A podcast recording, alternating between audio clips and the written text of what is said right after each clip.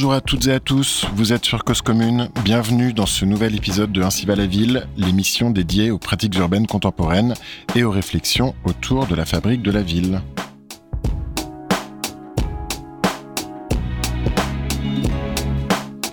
Pour lire l'avenir des villes, regardez le trottoir, titrait un éditorialiste américain.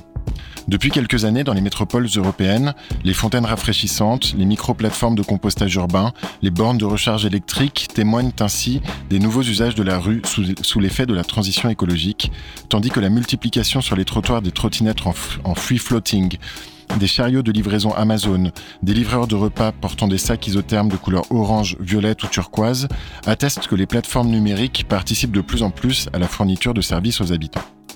Si le trottoir constitue de fait un sismographe de l'évolution des villes, c'est sans doute parce qu'il est fondamentalement un entre-deux. Sur le plan spatial, il est l'espace entre la chaussée et la base des façades des immeubles ou des maisons.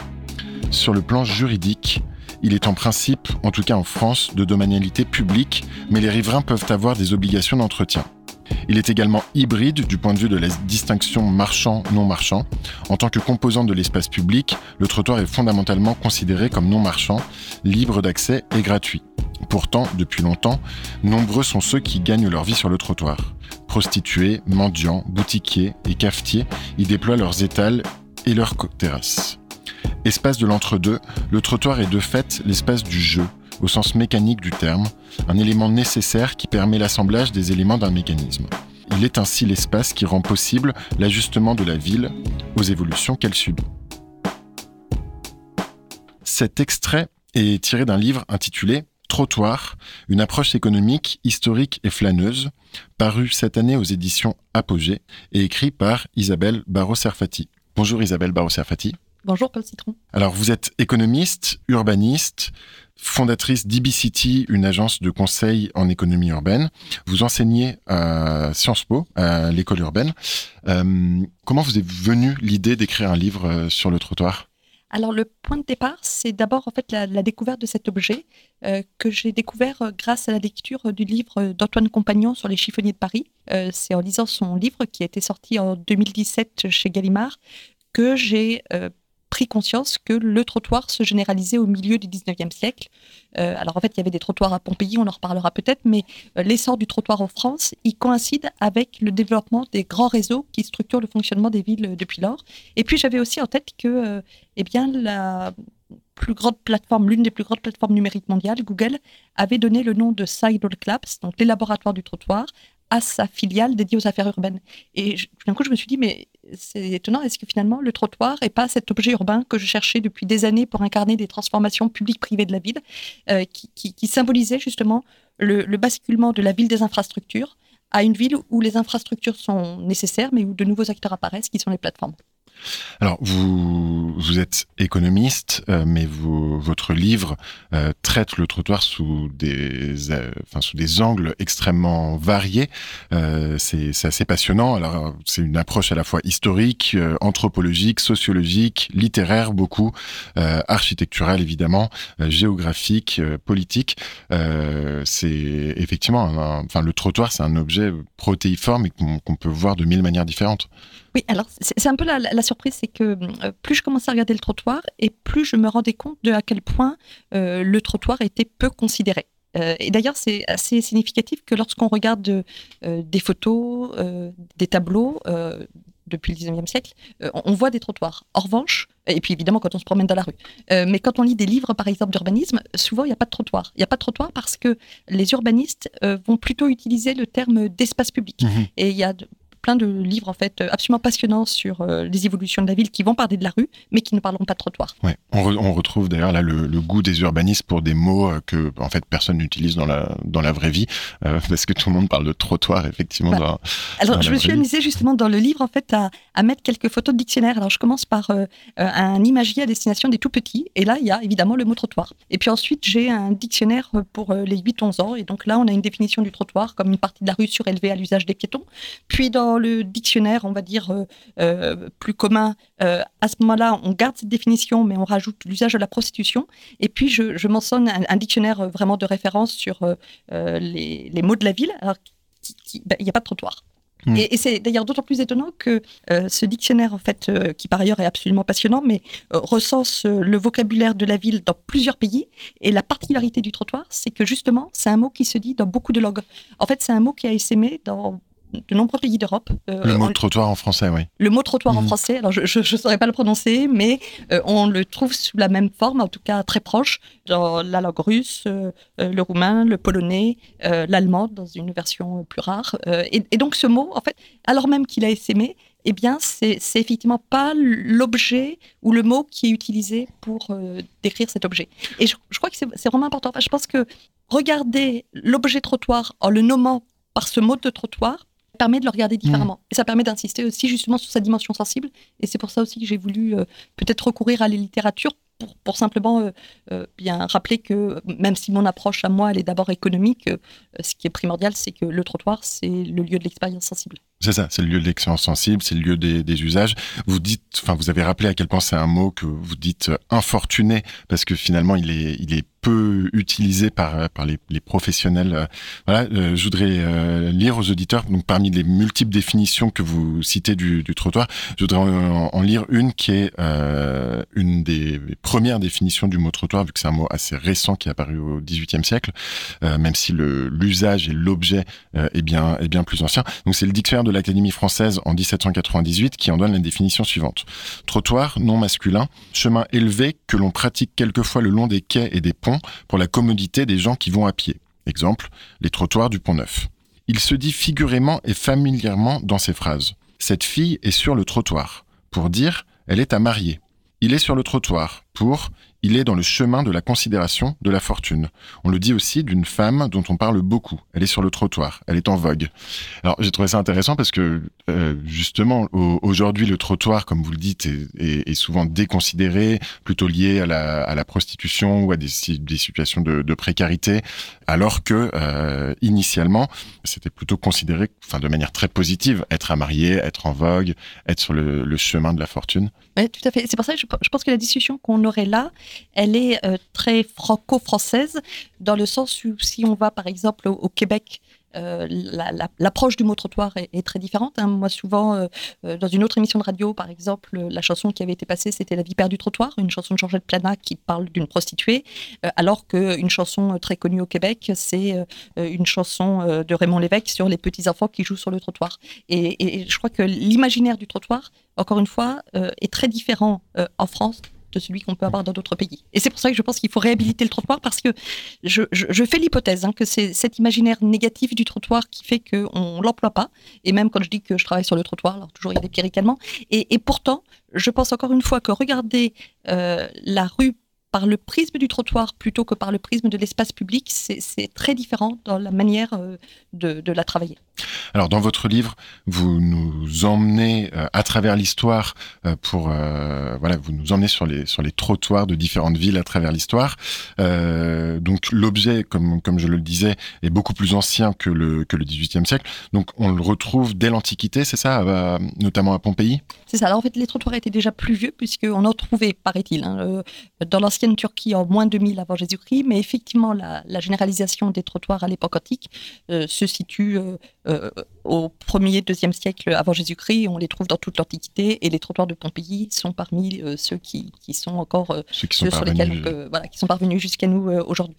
alors, ce qui, est, ce qui moi m'a intéressé, c'est que le, donc le trottoir, il a un peu, là on peut pour une fois dire de tout temps eu une fonction euh, technique, euh, mais ce qui est intéressant, c'est que euh, il a aussi depuis euh, des temps très très anciens, euh, il est aussi consubstantiel d'une certaine forme d'appropriation et de détournement en quelque sorte de son de sa fonction initiale qui est une fonction de réseau pour voilà donc on y marche, on y puise de l'eau, on y fait couler de l'eau, mais aussi on s'y assied, on y met des, des, des, banquettes, des assises, on y stocke des denrées comme en Égypte où on y étale de la marchandise. donc c'est enfin voilà le, le trottoir est dès le début finalement euh, un, objet aux multiples usages. Oui, tout à fait. Et d'ailleurs, dans, l'étymologie, alors euh, là, aussi, hein, j'ai passé pas mal de, temps sur l'étymologie et je, mesure bien la difficulté à, la travailler, mais euh, l'étymologie du mot, elle, pose question en fait. C'est-à-dire, est-ce que on considère que ça vient du mot traiten, de, de l'allemand traitaine qui voudrait dire marcher à petits pas, ou est-ce que ça viendrait du, mot traitaine qui renvoie euh, à la figure du cheval et à la montre du cheval. Il semblerait que euh, certains trottoirs, justement parmi les, premiers trottoirs euh, qui, soient apparus, étaient pour pouvoir vendre les chevaux. puisque le, commerce du cheval, en fait, supposait qu'on puisse examiner hmm. l'état du cheval. Et voir comment il trotte, c'est ça? Et, voir, en fait, et le voir justement, alors, comment il trotte, mais surtout nu devant, devant le, commerce du maquignon qui vendait le cheval, en fait. Et, cette question de est-ce que finalement le, trottoir a d'abord eu une fonction piétonne ou marchande mm. euh, bah, finalement, je ne sais pas s'il faut la trancher. Sans doute qu'il est les deux à la fois et c'est ça qui le rend si riche. Mm. Alors, ça nous donne une transition euh, parfaite jusqu'à 1781, euh, où les premiers trottoirs de Paris apparaissent rue de l'Odéon. alors, est-ce que vous pourriez rap, expliquer justement pourquoi est-ce qu'ils apparaissent précisément dans, cette rue et donc dans les, dans les beaux quartiers? Oui. alors, donc effectivement, il y avait des trottoirs à Pompéi et sous l'Antiquité romaine. Euh, ils disparaissent. Euh, il faut quand même dire qu'ils réapparaissent à Londres après le grand incendie de Londres euh, en 1666. et puis ils apparaissent, ils se développent à la fin du XVIIe siècle à Londres. en France, en 1781, on a effectivement ces premiers trottoirs. Alors, certains disent que les premiers trottoirs sont sur le Pont Neuf, mmh. au moment, enfin, juste avant Henri IV, mais c'était des trottoirs sur un, objet bien particulier. Donc, euh, les, premiers vrais trottoirs euh, on peut dire que ce sont ceux de, de la rue de l'Odéron. Euh, ils amenaient au théâtre et ils étaient placés devant des boutiques, en fait. Euh, et donc, leur fonction, c'était justement de pouvoir à la fois euh, permettre aux chalands de regarder les vitrines en le faisant sans se salir, en fait, puisque les rues de l'époque étaient très sales. 1781, c'est aussi la date du livre de Louis-Sébastien Mercier sur les tableaux de Paris, qui offre de croustillantes descriptions sur les rues de Paris d'avant le trottoir. Et il parle aussi des trottoirs, puisque justement, le livre est écrit juste après la, euh, la création des premiers trottoirs. Alors le, le trottoir va ensuite se, se, répandre euh, dans les dans les villes d'Europe, se systématiser à, Paris euh, et donc notamment donc avec les différents les, préfets successifs de Paris, évidemment le, le préfet le préfet de tous les préfets en termes d'aménagement de la capitale qui était le, le baron Haussmann. Aujourd'hui, on compte 2900 kilomètres de trottoirs à Paris. Alors j'ai regardé, je me suis amusé sur Google Maps euh, c'est la distance Copenhague-Lisbonne quand même. Euh, et donc euh, et donc toujours avec cette fonction de c'est des fonctions techniques, mais qui en même temps, enfin voilà, il y a toujours cette double fonction à la fois de réseau, une fonction technique et des, fonctions aussi plus plus diverses et qu'on qu'on associe moins au trottoir. Je, crois que ce qui est important dans la question du, développement du trottoir, c'est vrai que moi, dans un premier temps, je m'étais surtout intéressée à la question du développement du trottoir à Paris, parce que justement, euh, euh, l'osmanisation, euh, une loi qui est très importante, qui est la loi de 1845 sur le financement des trottoirs, qui est considérée un petit peu comme la loi qui marque le, développement des, trottoirs. Mais en fait, il faut bien voir qu'en France, le développement des trottoirs s'est fait à des dates très différentes. Et par exemple, euh, au Creusot, la, ville des qui se voulait une ville modèle, il y avait des trottoirs euh, dès 1864, mais vous allez dans des plus petites communes, et à ce moment-là, les trottoirs apparaissent beaucoup plus tard. J'ai mis euh, dans le livre en fait une illustration d'une rue d'un petit village qui se trouve à Ébreuil, à la limite entre le Puy-de-Dôme et l'Allier. on a un petit bout de trottoir en 1910 devant une épicerie. Et de ce point de vue-là, c'est tout à fait symptomatique. Et, et, et, pendant longtemps, euh, les trottoirs ont été des, bouts de trottoirs en fait qui étaient discontinus. Et ça, c'est quelque chose aussi qu'on a peut-être du mal à imaginer, euh, qu'on a du mal à imaginer si on reste dans les grandes villes, hein, quand on, a cette euh, idée en tête et qu'on se promène dans, des villages encore aujourd'hui, on voit bien que le, trottoir peut discontinuer. Pendant longtemps, les, trottoirs ont été des bouts de trottoirs devant les façades. Et c'est d'ailleurs Baudelaire qui dit "Ce n'est pas moi qui commettrai la sottise de trébucher sur un trottoir discontinu." Il y a donc tout un plaidoyer, toute une sorte de, militantisme de, de, gens qui s'intéressent au fonctionnement de, de l'espace urbain en faveur du, du trottoir. Euh, vous citez dans le livre un extrait d'un plaidoyer assez fort euh, écrit en 1805 par un homme d'église, euh, Arthur Dillon. je vais je vais le lire. Euh, donc, euh, alors à, chaque fois, effectivement, on se réfère beaucoup aux, rues de Londres. Donc, euh, je cite quel contraste présentent les rues de Londres Les trottoirs dans tous les temps, couverts de ceux que leurs affaires conduisent d'un quartier de la ville dans un autre, deviennent au premier rayon du soleil le rendez-vous des oisifs. Les vieillards, les convalescents viennent y prendre un exercice salutaire. Les femmes les plus délicates et les plus timides s'y promènent sans inquiétude. Les enfants s'y livrent avec confiance à leurs jeux innocents. Une nourrice ne craint pas de donner son sein à l'enfant qu'elle allait et d'en tenir un second par la main, tant est grande la confiance qu'inspirent les trottoirs. C'est quand même magnifique à quel point cet objet devient une sorte de symbole de, confort et de paix sociale. C'est pour ça que j'ai mis pas mal de citations parce que, en fait, j'aurais trouvé dommage finalement de, juste mentionner ces, auteurs sans euh, revenir euh, à leurs textes même qui, sont très beaux et, comme finalement beaucoup de cette littérature du 19e siècle où le vocabulaire est différent, la, population des villes est comptée en nombre d'âmes, euh, les, rues ne sont pas bordées de trottoirs mais garnies de trottoirs et, effectivement alors la, question de, de nommer les choses elle, elle, elle, est retranscrite dans ces textes du 19e et je trouve qu'ils sont effectivement très beaux. Mais, mais euh, cet objet du trottoir, effectivement, il est vraiment vu comme euh, à la fois un objet de luxe, mais en même temps en, rappelant combien, il est euh, nécessaire pour plein d'autres fonctions et plein d'autres usages. Et alors pourtant, on le sait, le, Parisien est, conservateur et les, les arrière-arrière-grands-parents de ceux qui ensuite écriront des pétitions contre la Tour Eiffel s'opposaient pour certains au trottoir. Et, vous, vous racontez dans le livre qu'il y, avait un des arguments qui m'a beaucoup fait rire, et je dédicace d'ailleurs cette partie de l'émission à, mon ami Anthony, euh, un des arguments contre le trottoir, c'était on disait que ça pouvait nuire à la sécurité des gens ivres. c'est assez, drôle. Et donc, au siècle suivant, euh, bah donc c'est le mouvement moderne en, en urbanisme. Euh, et donc là, on a Le Corbusier qui, lui, plutôt voulait détruire le, le, trottoir. Alors je cite Le Corbusier, euh, la rue Corridor à deux trottoirs étouffée entre de hautes maisons doit disparaître. Alors lui, de toute façon, c'était c'était clair et net.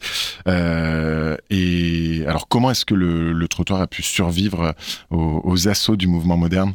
Euh, je dirais, je pense que, alors, je ne suis pas une spécialiste du, mouvement moderne, mais, mais quand même, ce, qu'évoque effectivement le Corbusier, c'est vraiment l'idée de prendre en compte euh, un facteur qui est complètement nouveau, qui est l'arrivée massive de l'automobile, en fait. Euh, et donc, euh, la séparation des fonctions qui est incarnée par l'urbanisme surdal vise notamment à pouvoir adresser cette, question.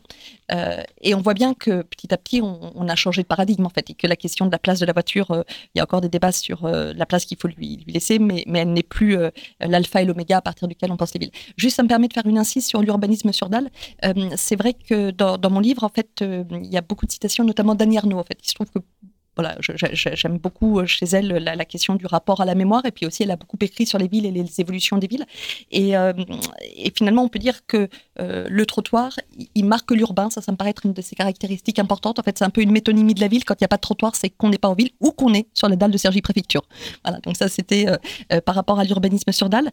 Encore une fois, je dirais l'urbanisme sur dalle, une des raisons de, son échec, je, crois, pour avoir travaillé notamment sur des anciennes villes nouvelles, en fait, c'était euh, le, fait de, l'imbrication en fait fonctionnelle hein, euh, et, en même temps de l'imbrication juridique qui fait qu'on ne sait pas si on est sur l'espace public et sur l'espace privé. Et cette, idée en fait d'indifférenciation du public et du privé, euh, autant je, pense qu'elle a été un frein dans l'urbanisme sur dalle, Autant, je dirais que précisément le, trottoir, il sublime cet antagonisme en fait du public et du privé parce qu'il est à la fois euh, l'un et l'autre, mais dans une tension qui est créatrice et pas source de problème. Finalement, c'est une autre urbaniste euh, qui aura le dernier mot quelque part, qui désignait euh, le trottoir justement comme vous, comme le symbole de la vitalité urbaine, Jane Jacobs.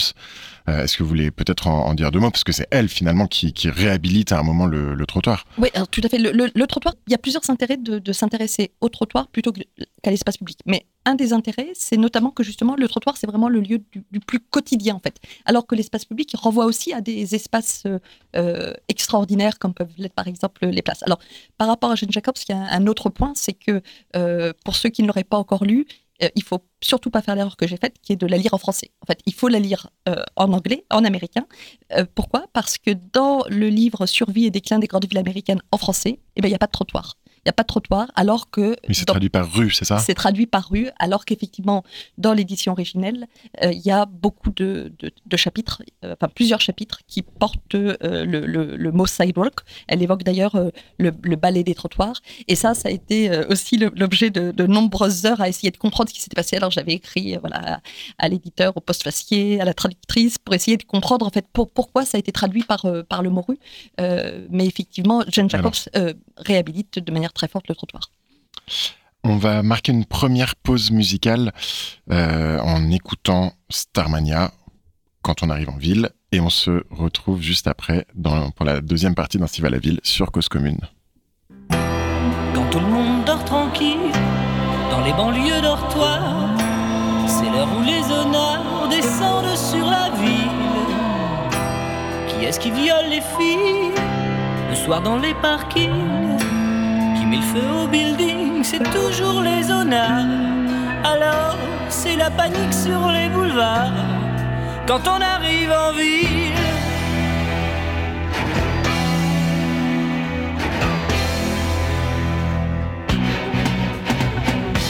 Quand on arrive en ville, tout le monde change de trottoir. On n'a pas l'air viril, mais on fait peur à voir. Des gars qui se maquillent, ça fait rire les.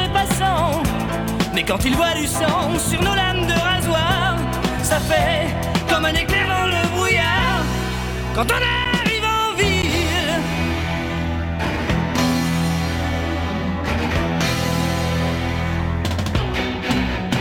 nous, tout ce qu'on veut, c'est être heureux, être heureux avant d'être vieux. On n'a pas le temps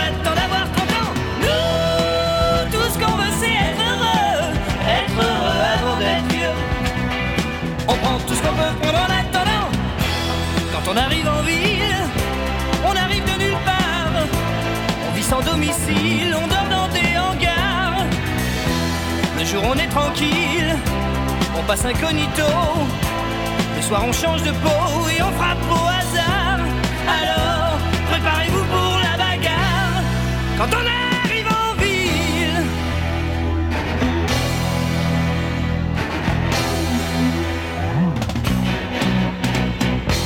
Quand la ville souterraine est plongée dans le noir, les gens qui s'y promènent ressortent sur tes brancards.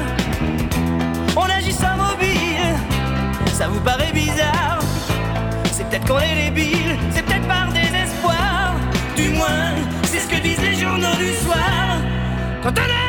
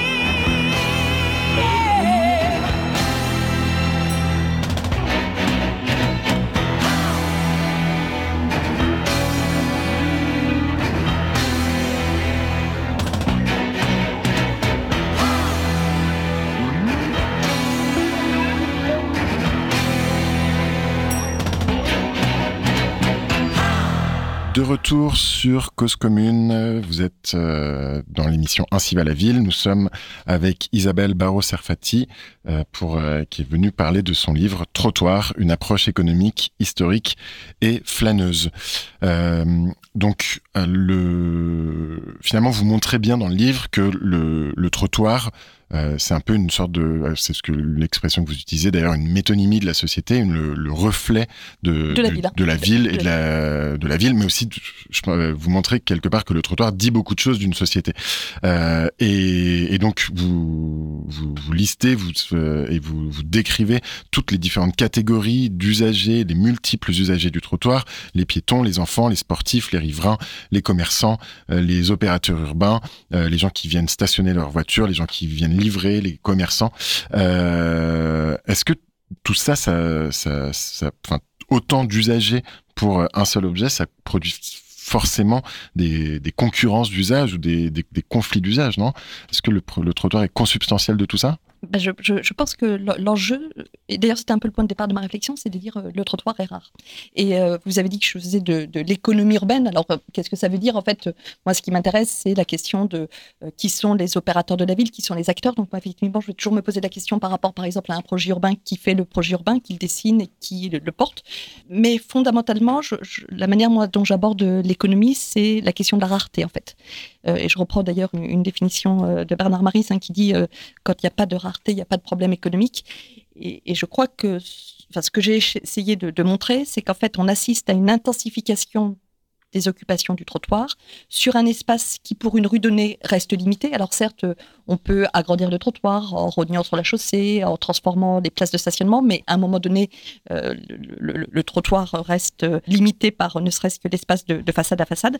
Donc un objet qui est en quantité limitée, sur lequel il va y avoir une multiplicité d'usages, une multiplicité d'occupants, et effectivement, bah, ce qui est rare euh, est cher, et ça pose la question de la valeur du trottoir. Mais donc, euh, ce, à quoi je me suis attachée dans, dans cette deuxième partie sur justement la, la multiplication des occupants, c'est de montrer que, alors qu'on a tendance à dire le trottoir, c'est le lieu du piéton, bah, c'est évidemment le lieu du piéton, mais ce n'est pas que le lieu du piéton. Et c'est aussi le lieu pour, euh, bah, vous l'avez dit, hein, les, les, euh, les commerçants qui vont étaler leurs marchandises, pour euh, les livreurs qui vont livrer leur, là aussi leurs marchandises, pour les voitures qui vont stationner, pour tout un tas d'occupants, pour les arbres, pour les opérateurs de mobilier urbain. Et également pour les riverains qui habitent au-dessus du trottoir et qui Et peuvent également- se, se plaindre souvent des nuisances générées par ceux qui occupent le trottoir. Ouais, tout à fait. Alors, la- la- le riverain, c'est, euh, je trouve, une catégorie qui est particulièrement intéressante. Dans, dans l'approche historique que, j'ai faite, euh, c'est vraiment ce qui m'a marqué, c'est la place du riverain euh, dans l'histoire du trottoir. Elle est très présente à Pompéi. Par exemple, Catherine Saliou, qui est une historienne de l'Antiquité, qui a beaucoup écrit sur les trottoirs de Pompéi, réalise une carte où elle s'intéresse aux trottoirs et je trouve que c'est une problématique qui est très actuelle. Elle regarde quels sont les trottoirs homogènes, c'est-à-dire ceux qui sont d'une même identité tout le long d'une rue par rapport aux trottoirs qui sont discontinus. Et, et pourquoi c'est intéressant? C'est parce que si le trottoir est homogène, ça veut dire qu'il y a eu une opération d'ensemble. Et ça, ça renvoie à des Mm. débats, me semble-t-il, tout à fait contemporains sur la question des opérations d'aménagement versus le diffus. Euh, enfin, on pourrait en reparler, mais donc euh, la question du riverain, euh, elle est présente à Pompéi. Elle est présente tout au long du 19e siècle, avec la question de savoir si justement le financement du trottoir doit être assuré par la collectivité ou bien plutôt par le riverain. Et euh, il me semble qu'elle est revenue, cette question du riverain, au moment du confinement, puisque le trottoir est apparu à ce moment-là comme euh, le seul espace ouvert en bas de chez soi. Et c'était de fait l'es- l'espace du riverain.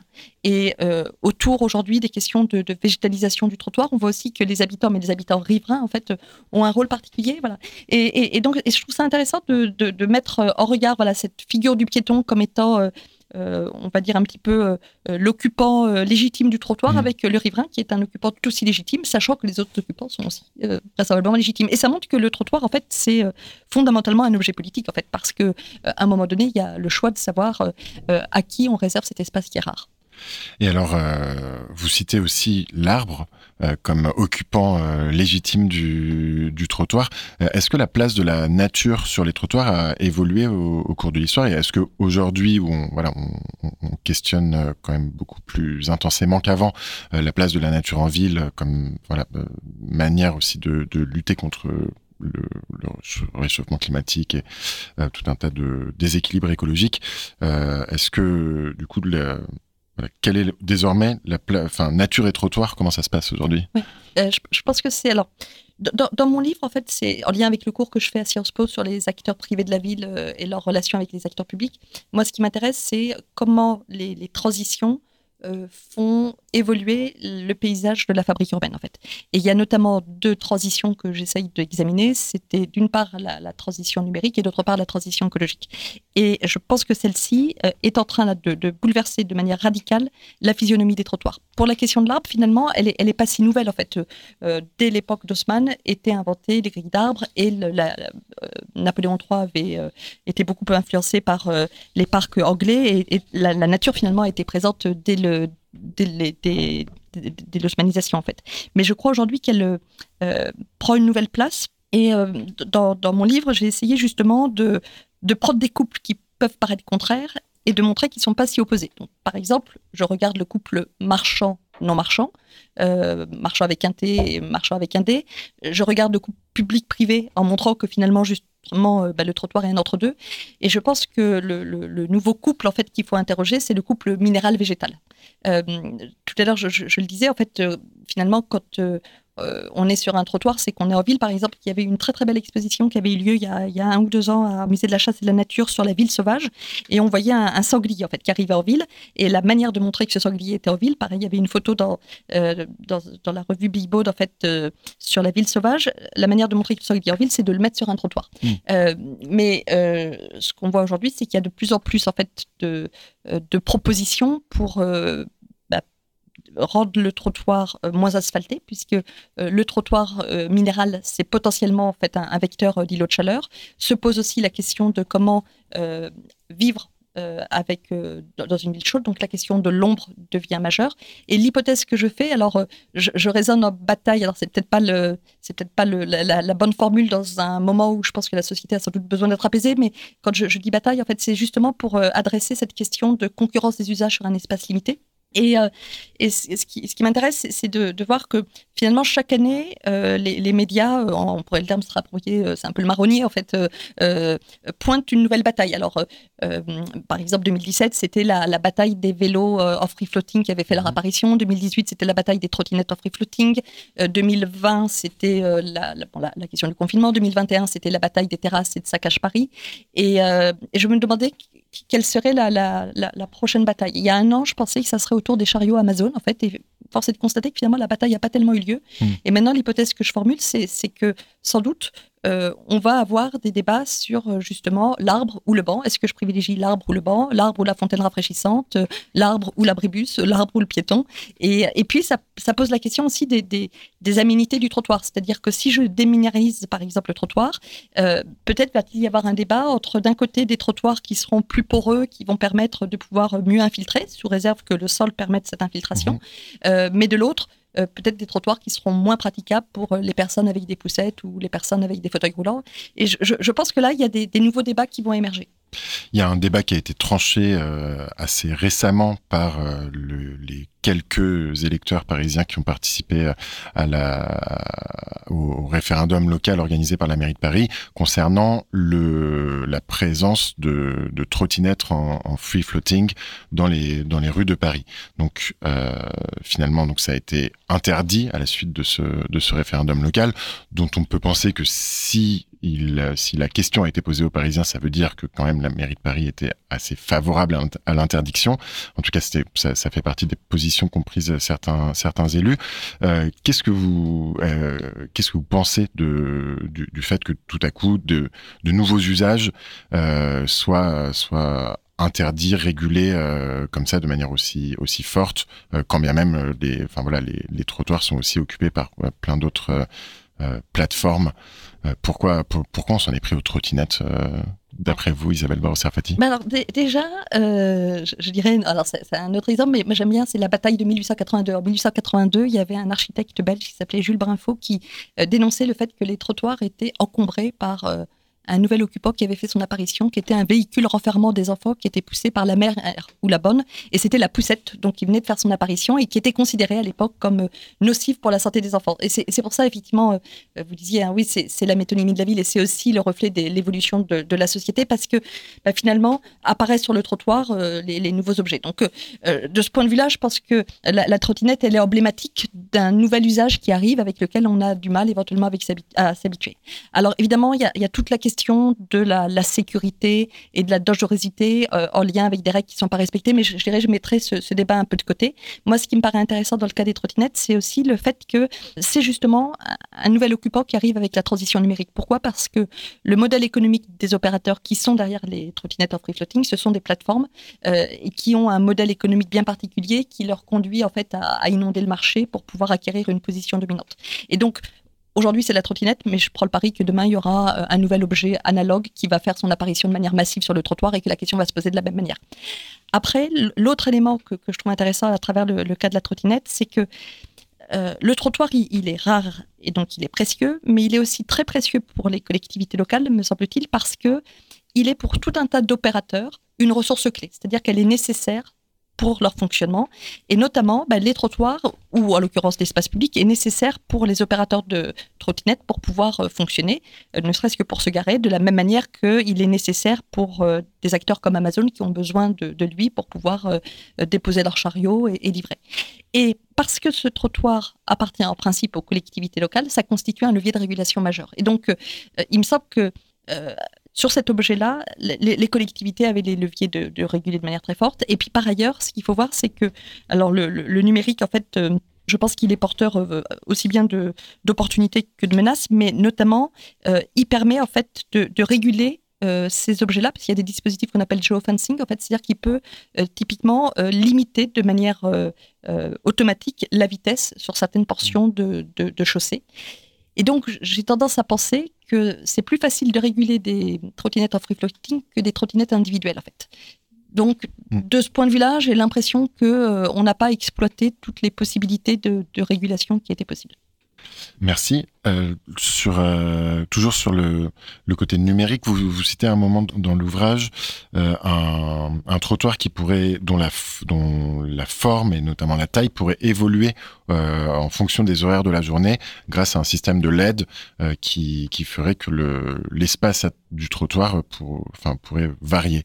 est-ce que ça c'est une expérimentation qui a déjà vu le jour et est-ce que qu'est-ce que vous pensez de Oui, alors c'est des dispositifs effectivement qui avaient été mis en place, alors qui avaient été mis en place notamment dans le projet qui finalement a été abandonné, qui avait été très controversé, de cette filiale américaine de Google qui s'appelait Sidewalk Labs euh, à Toronto. Euh, et donc, c'est l'idée de dire, en fait, euh, il faut pouvoir jouer sur la dimension temporelle, en fait, et les besoins du trottoir ne sont pas les mêmes aux différents moments de la mmh. journée, et donc autant jouer là-dessus.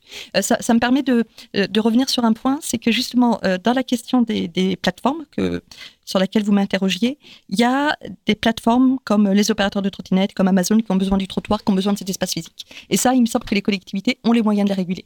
Il y a en revanche un acteur qui m'interroge beaucoup plus, qui est euh, Google Maps. Euh, pourquoi? Parce que je pense que, alors, euh, dans mon livre, je cite beaucoup Pérec et en introduction, pourquoi je cite Pérec hein, Parce que, bah, notamment, il s'est intéressé à la question de l'infraordinaire. En fait, et typiquement, le trottoir, c'est de l'infraordinaire, ce, ce, quotidien qu'on ne regarde pas tellement il nous paraît banal et qui pourtant recèle mille richesses, mais euh, en exergue de vie d'emploi, il, il, met une, citation de Jules Verne qui dit Regarde de tous tes yeux, regarde. Mais, mais la question, c'est de regarder, c'est ce que j'ai essayé de faire à travers ce livre, mais c'est aussi de savoir qui nous aide à regarder. Or, aujourd'hui, la, la carte, c'est fondamentalement quand même ce qui aide à regarder. Et jusqu'à présent, la carte, enfin, elle a toujours été un instrument de, de, pouvoir, mais la carte, elle était faite plutôt par le pouvoir politique. Or, aujourd'hui, euh, la carte, elle est faite, beaucoup d'utilisateurs qui utilisent une carte pour se repérer en ville vont regarder Google Maps. Et le, modèle économique de cette carte fait que ce qui est représenté est tout à fait différent d'une carte traditionnelle. Et là, ça me pose une, davantage une question, c'est que je vois moins. Enfin, c'est une vraie question. C'est-à-dire, je, au sens que j'ai pas la réponse, mais il me semble que euh, elle euh, mérite d'être posée. C'est comment aujourd'hui les, les, collectivités locales gardent la maîtrise de la cartographie, leur mmh. espace public, avec cette idée que finalement l'accès à l'espace public, il passe, de plus en plus par l'accès à l'information sur l'espace public et que cette information, elle est de plus, opérée, de plus en plus opérée euh, par euh, des opérateurs avec un modèle économique qui questionne la représentation qu'ils proposent. On va revenir euh, sur cette thématique de, voilà, du modèle économique qu'il y a derrière des, des, espaces infraordinaires dans la dernière partie de l'émission, mais auparavant, on va marquer une deuxième musicale en écoutant The Sidewalks of New York euh, de Shannon Quartet. Et on se retrouve juste après pour euh, la dernière partie d'Ainsi va la ville.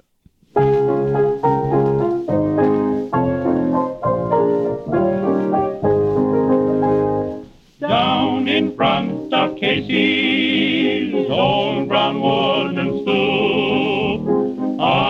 summer's evening we formed a merry group, boys and girls together.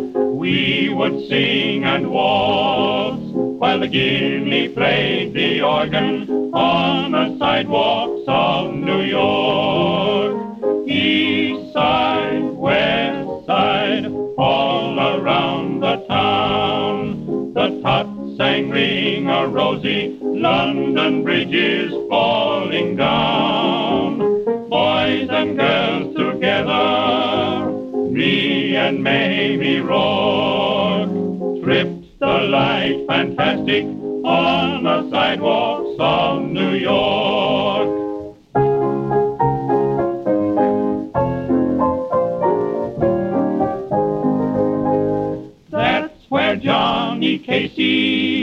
And little Jimmy Crow with Jakey Krause the baker who always had the dough.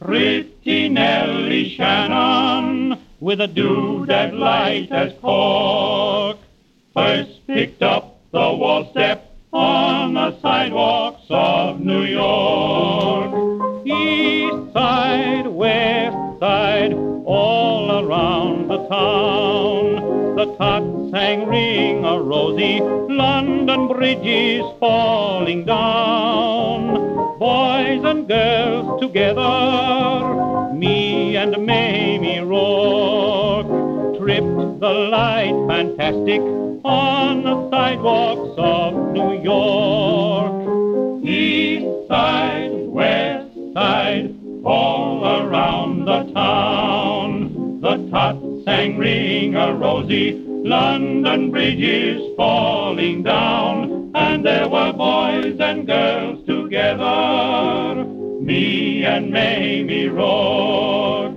tripped the light fantastic on the sidewalks of New York.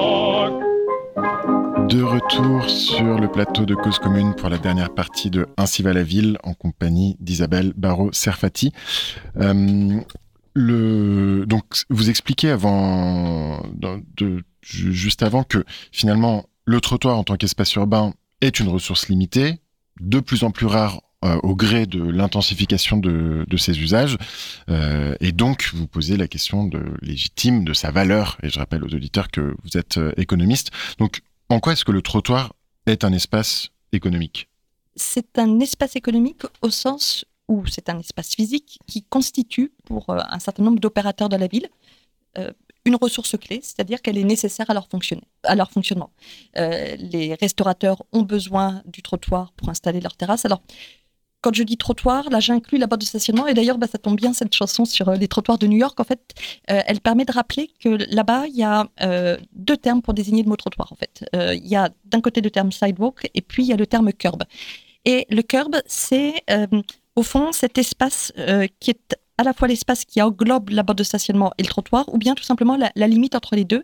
Et vous avez depuis euh, 5-6 ans euh, un certain nombre de pratiques qui se développent autour de ce qu'on appelle le curb management, c'est-à-dire euh, en fait le management de la bordure du trottoir, et qui répond précisément au point que vous soulevez de la rareté du trottoir. L'idée, c'est de dire, alors évidemment, quand on dit ça, ça ne vaut pas pour tous les trottoirs, mais les trottoirs qui sont, euh, enfin, dont, dont l'usage est, est, le plus important. Euh, mais c'est l'idée de dire que, en fait, manager la, la bordure de trottoir, c'est euh, permettre d'optimiser ces usages en faisant, en faisant en sorte que en allouant au mieux un besoin de trottoir avec une demande de trottoir, eh bien, on va pouvoir les multiplier. Et mmh. ça, ça renvoie à un point parce que je, je me demandais pourquoi ces pratiques-là, sur lesquelles il y, a, il y, a, beaucoup de travaux à la fois au Canada et, et aux États-Unis, ne sont pas arrivés en France. Et l'hypothèse finalement que je, je formule, c'est peut-être que justement les, la physionomie des rues et des trottoirs en Amérique du Nord est très standard alors que les trottoirs, euh, par exemple, en France, sont extrêmement différents. Mmh. Et, et je, je, je, pense que c'est cette hétérogénéité des trottoirs qui fait que dans leur, dans leur forme, en fait, dans, enfin, dans leur forme, leur revêtement, leur dimension, leur, leur part dans, dans, dans l'espace de la rue, euh, qui, fait qu'il est sans doute plus difficile d'avoir un propos euh, euh, très général sur des trottoirs qui finalement sont souvent très contextuels. Oui, c'est ça, parce que si le trottoir est une ressource, donc nécessairement se pose la question de comment on gère la ressource, comment on distribue cette ressource avec le, risque que ne manqueront pas de, rappeler beaucoup d'urbanistes français dont vous, vous écrivez que ils ont à cœur que les espaces publics soient libres d'accès et gratuit, on, on le comprend. Euh, la, donc le, le, risque, ce serait que le trottoir soit distribué au plus offrant finalement. Euh, et donc euh, il y, a, y, a, un risque, vous pensez, de, de marchandisation du trottoir et de, de tarification de, de l'espace public? Est-ce que vous pourriez nous donner quelques ouais. clés pour comprendre ce débat? Alors, le, le, le, sujet, il est, il est finalement assez, assez complexe. D'abord, je pense qu'il y a un premier sujet, c'est que cette question de la rareté du trottoir qui ouvre, euh, me semble-t-il, de manière absolument évidente sur la question de la valeur du trottoir. Le trottoir est un espace rare avec de la valeur, je pense déjà qu'il faut que les collectivités locales en aient conscience. Je, pense qu'elles en prennent le chemin, mais euh, moi, j'ai eu à travailler avec euh, un certain nombre de collectivités locales qui considèrent d'abord que le trottoir, c'est quelque chose qui est coûteux à fabriquer euh, et coûteux à gérer. Et donc, dans certaines opérations immobilières qui vont avoir tendance, en fait, à l'externaliser à des opérateurs privés dans le cadre de ce qu'on appelle des macrolos. Alors, certes, c'est pas forcément les rues les plus intenses du point de vue de la fréquentation euh, euh, et de- des usages, mais, mais voilà. Donc, c'est me semble-t-il déjà le, premier point, c'est euh, prendre conscience de la valeur du trottoir. Et puis après, il y a la question effectivement de euh, comment on, répartit cette valeur du trottoir euh, et, qui la capte. Et alors là, sur le trottoir doit être gratuit, enfin en tout cas l'espace public est libre d'accès et gratuit, c'est évidemment une, position hein, qui est, majeure chez de nombreux architectes urbanistes, mais il me semble qu'elle fait débat dans le sens où c'est déjà pas le cas en fait. C'est-à-dire que depuis très longtemps, euh, les boutiquiers, les restaurateurs, ils payent l'occupation de l'espace public. Et puis par ailleurs, il y a un autre sujet qui est la question des nouveaux modèles de gratuité dans la ville. Et il me semble qu'on a une inversion en fait des modèles de gratuité qui fait qu'avant le gratuit, il était financé par, euh, enfin c'était gratuit pour l'usager parce que c'était financé par les contribuables. Or aujourd'hui, c'était l'exemple que j'évoquais avec Google Maps. Euh, ce qui fait que Google Maps justement est peu mis en débat, me semble-t-il, c'est parce qu'il est gratuit. En fait. Mm. Il est gratuit pour vous et moi, alors que euh, il, il- il a d'autres sources de financement. Et donc cette question de, de la tarification du trottoir, il me semble qu'elle doit être replacée dans un débat qui est sans doute à, à, mettre, enfin qui n'existe pas, mais de se dire est-ce que effectivement euh, il n'y a pas certains usages du trottoir qui doivent être payants? Est-ce que par exemple, alors au hasard, hein, une plateforme comme Amazon qui euh, va utiliser le trottoir comme une ressource clé en générant des externalités négatives, euh, est-ce qu'elle doit ou pas rémunérer le trottoir? Il me semble que le débat peut se poser. Et ce que je trouve intéressant, c'est qu'on va retrouver finalement, euh, avec des avis convergents, des, gens qui, a priori, auraient eu au départ des positions totalement divergentes. Donc j'ai- j'aime bien le, trottoir. Je crois que c'est vraiment euh, le lieu de la rencontre et c'est le lieu de la rencontre des points de vue opposés. Et étant donné la rareté du trottoir, alors on essaye aussi de plus en plus de l'augmenter. Donc on, remplace certaines places de stationnement euh, par des par des trottoirs en les, élargissant. On utilise le sous-sol du trottoir pour y mettre des, poubelles enterrées. On peut aussi l'élargir de l'autre côté, du côté des immeubles, euh, en, en, en utilisant certains rez-de-chaussée euh, comme euh, en, leur donnant des fonctions qu'on aurait d'habitude euh, conférées au trottoir, par exemple des parkings à vélo. C'est ce qu'on appelle les raies de ville. Est-ce que vous voulez dire deux mots sur cette notion? Oui, bah, je trouve que c'est une notion qui est, vraiment très intéressante. C'est notamment David Mangin et Rémi Ferrand qui ont beaucoup travaillé sur ces questions-là. Et c'est ce qu'on voit aujourd'hui avec un certain nombre de, foncières solidaires qui travaillent sur ces sujets. Je pense par exemple à Basse Commune, en fait, qui vont justement essayer d'animer les, les rez-de-chaussée avec cette idée que le, le rez-de-chaussée doit être considéré finalement comme euh, peut-être plus le prolongement de la rue et du trottoir comme, comme le seul soubassement de, l'immeuble, en fait. Et, ce que, moi, ce qui m'intéresse, en fait, enfin, encore une fois, ce que j'aime bien comme exercice, c'est d'essayer de, dire, bah voilà, les choses sont un peu plus compliquées, pas pour dire qu'elles sont plus compliquées, mais, mais simplement pour essayer d'apporter un petit peu de nuance et, faire en sorte que les, les, les antagonismes s'accentuent pas. Et en l'occurrence, justement, le Redville, ce qui est intéressant, c'est qu'il brouille la frontière entre public et privé, en fait, puisque euh, il- il est à la fois euh, privé parce qu'il est souvent dans des immeubles de propriété privée et public puisqu'il déborde sur le trottoir. Et de ce point de vue-là, euh, il y a un sujet que je trouve absolument passionnant qui est la question de la logistique urbaine, en fait, où, justement la, logistique urbaine, en fait, elle, elle brouille un petit peu ces frontières euh, entre euh, public et privé. Et, puis l'autre point là par rapport à la question du, sous-sol, je, je lisais là récemment un, un travail qu'a fait Antoine Picon sur la nature en ville et euh, une réflexion m'a pas mal marqué, c'était l'idée de dire il faut désormais penser la, ville en coupe plutôt qu'en plan. Euh, et je pense que c'est ce qui est en train de se passer. Le trottoir, de ce point de vue-là, il est effectivement très intéressant parce que c'est sous le trottoir qu'il y a les réseaux, euh, mais c'est sous le trottoir aussi qu'il y a les racines d'arbres, à partir du moment où il y a des, arbres. Et, ça pose aussi la question justement de, des toits comme euh, finalement qui pourraient être considérés comme une extension du trottoir. hein. Si on va par exemple, euh, alors à Singapour par exemple, on va avoir des espaces publics qui vont être euh, sur des étages, sur le Pineapple qui sont, je sais plus, au 30e ou 50e étage.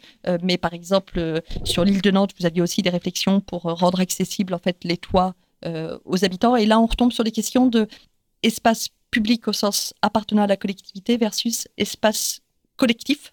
Et là, on retombe sur d'autres formes de privé. Voilà, est-ce que le privé c'est euh, euh, un privé euh, d'une entreprise privée ou est-ce que c'est un privé du- du- de- d'un ensemble d'habitants? Et Hmm. c'est aussi, me semble-t-il, des, des nuances qu'il faut apporter, par exemple, lorsqu'on parle de privatisation de la ville. C'est ça, et de quelque part, aujourd'hui, je pense que c'est tout, le monde trouve ça très positif et sympathique, le fait de euh, mettre des, plantes euh, sur sur le trottoir, de venir un peu euh, ou dans, certains passages parisiens où les où les gens finalement euh, s'approprient euh, le l'espace public. Or, effectivement, vous avez raison de le souligner, c'est une privatisation au sens au sens propre du terme, donc c'est pas toujours privatisé par le, grand méchant loup en, entre guillemets. Euh... Alors, sachant que moi, je, je, je, voilà, j'essaye de montrer justement que euh, il y a une grande diversité d'acteurs privés et qu'il n'y a pas de grands méchants loups ou de petits euh, renards, je sais pas. C'est ça, mais euh, ce que je veux dire, c'est que quand, quand la privatisation est dénoncée, en, en général, on imagine euh, justement une, une, privatisation par des, ce, des grandes sociétés, alors qu'en réalité, la privatisation du trottoir, ben, on, la, on la vit chacun et c'est plutôt. Ça. Et je, crois vraiment qu'il y a deux sujets. Enfin, en tout cas, c'est ce que j'essaye d'enseigner là dans, dans, mon cours. Hein. C'est vraiment de, de déplier la diversité des acteurs, et notamment des acteurs privés, mais aussi de déplier la diversité de leurs liens contractuels ou pas contractuels avec les collectivités. Et ce qu'il faut bien voir, c'est que la, nature du lien, elle est aussi essentielle en fait, euh, selon euh, qui est propriétaire, selon qu'on est sur des délégations de services publics ou pas. Et donc, je crois qu'il faut pour, pour, penser en fait cette question qui est sans doute assez essentielle hein, de comment on continue à fabriquer la ville aujourd'hui euh, à l'heure des différentes transitions, sans doute sous contraintes financières, euh, c'est d'amener plus de nuances dans, dans ces relations entre différents acteurs. Euh, vous citez dans, le, dans votre livre une interview de Véronique Bédag, la, la patronne de, du groupe Nexity, euh, qui explique que selon elle, dans l'avenir de la ville, il y aura peut-être un moment des délégations de services publics pour gérer euh, l'espace public, parce que justement les collectivités auront de plus en plus de mal, étant donné leur situation financière, à le, à le faire. Qu'est-ce que vous pensez de cette possible, euh, ce possible transfert de prérogatives de gestion de l'espace public vers le secteur privé. Et d'ailleurs, quel est, vers quel secteur privé, vu que ça pourrait être autant aussi bien à des opérateurs euh, urbains euh, comme Nexity que à des associations ou à la société civile ou même à des citoyens, comme euh, en, en, témoignent des exemples aussi que vous citez de voilà d'appropriation de, enfin de, de jardins, de, de, citoyens qui viennent jardiner au sein de l'espace public, ou même euh, l'exemple des grands voisins euh, que vous citez aussi au, au, début de votre livre, où finalement il y a une délégation de gestion de l'espace public de la ville de Paris vers la société civile. Euh, alors d'abord juste sur Véronique Bédag, en fait je, me suis amusée à faire un index en fait euh, qui, est, un exercice pour rentrer dans le livre et, juste dire que Véronique Bédag vraiment par le hasard, se retrouve entre Joséphine de Beauharnais et Eugène Belgrand. Euh, donc, je, je trouvais que c'était un voisinage heureux, mais effectivement, en fait, euh, c'était un article, une tribune qu'elle avait faite dans Le Monde, je crois, en 2021, euh, à propos de la place de la voiture en ville. Et cette phrase m'avait beaucoup interpellée, mmh. puisque euh, elle a été ancienne directrice des services de la ville de Paris, et, et, et, cette idée de dire, bah voilà, on a un promoteur qui, qui évoque l'idée d'une délégation d'espace public, est-ce qu'effectivement ce modèle va se développer?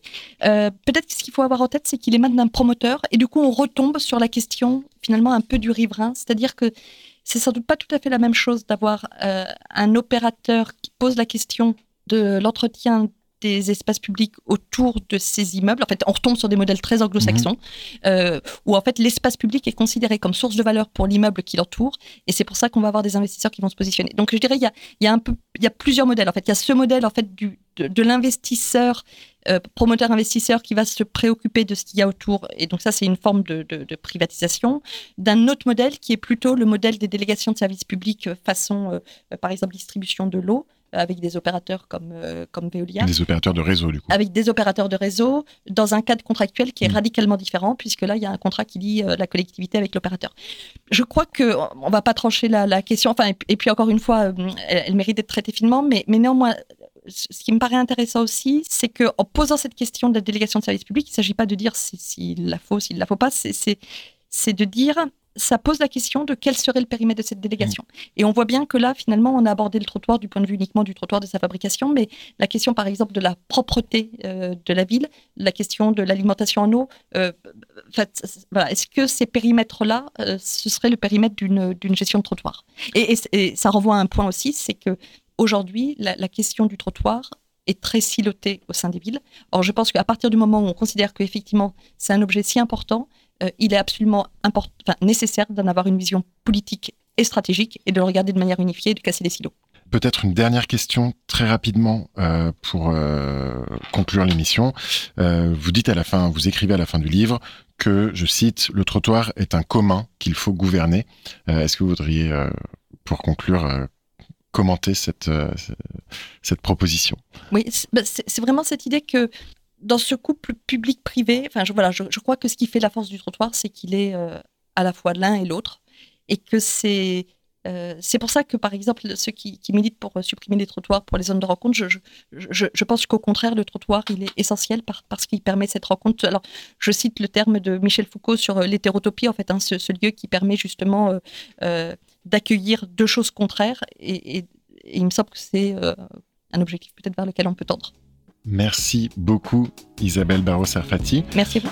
Ainsi va la ville, c'est fini pour aujourd'hui. Euh, merci donc d'être venu nous parler de ce, sujet passionnant. Je rappelle le titre de votre livre, Trottoir, une approche économique, historique et flâneuse, euh, paru ces temps-ci aux éditions Apogée.